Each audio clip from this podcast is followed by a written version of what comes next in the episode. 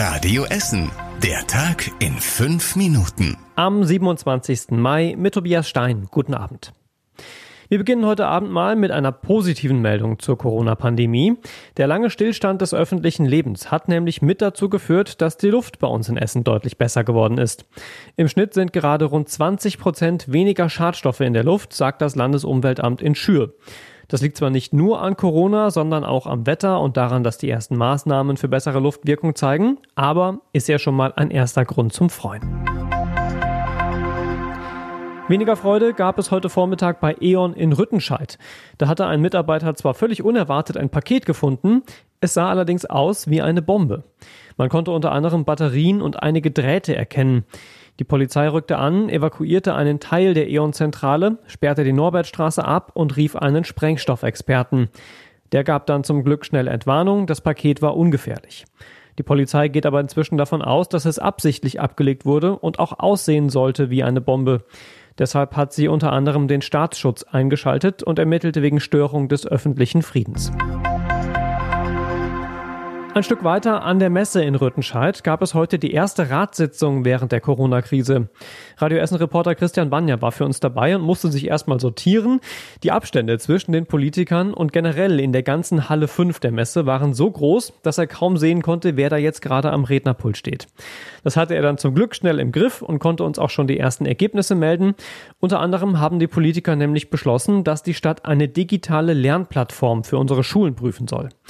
In der Corona-Krise ist es an vielen Schulen gerade so, dass Schüler Aufgaben per E-Mail bekommen, die Zettel dann ausdrucken müssen, sie bearbeiten, abfotografieren und dann zurückschicken.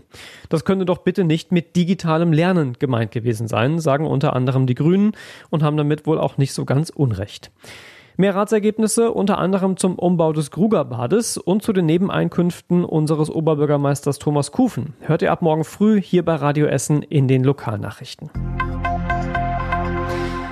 Die Wasserqualität der Badestelle am Seaside Beach ist im Vergleich mit anderen Badestellen eher schlecht. Das Landesumweltministerium hat 108 Badestellen in NRW untersucht. 104 bekamen die Bewertung sehr gut.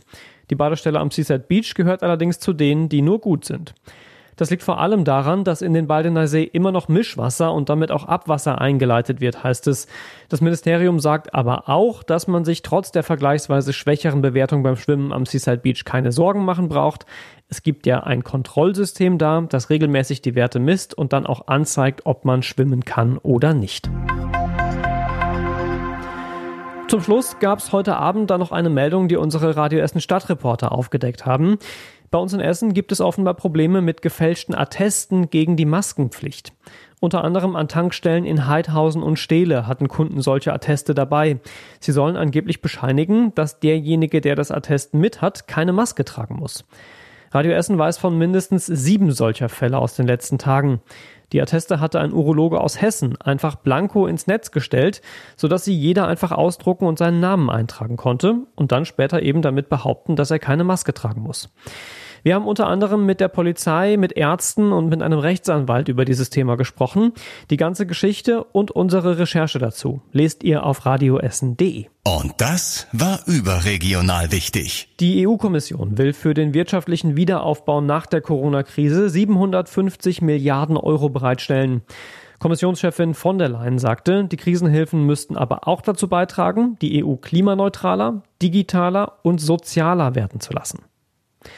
Die politischen Extreme bei uns in Deutschland werden offenbar immer extremer, denn die Zahl der politisch motivierten Straftaten bei uns ist deutlich angestiegen.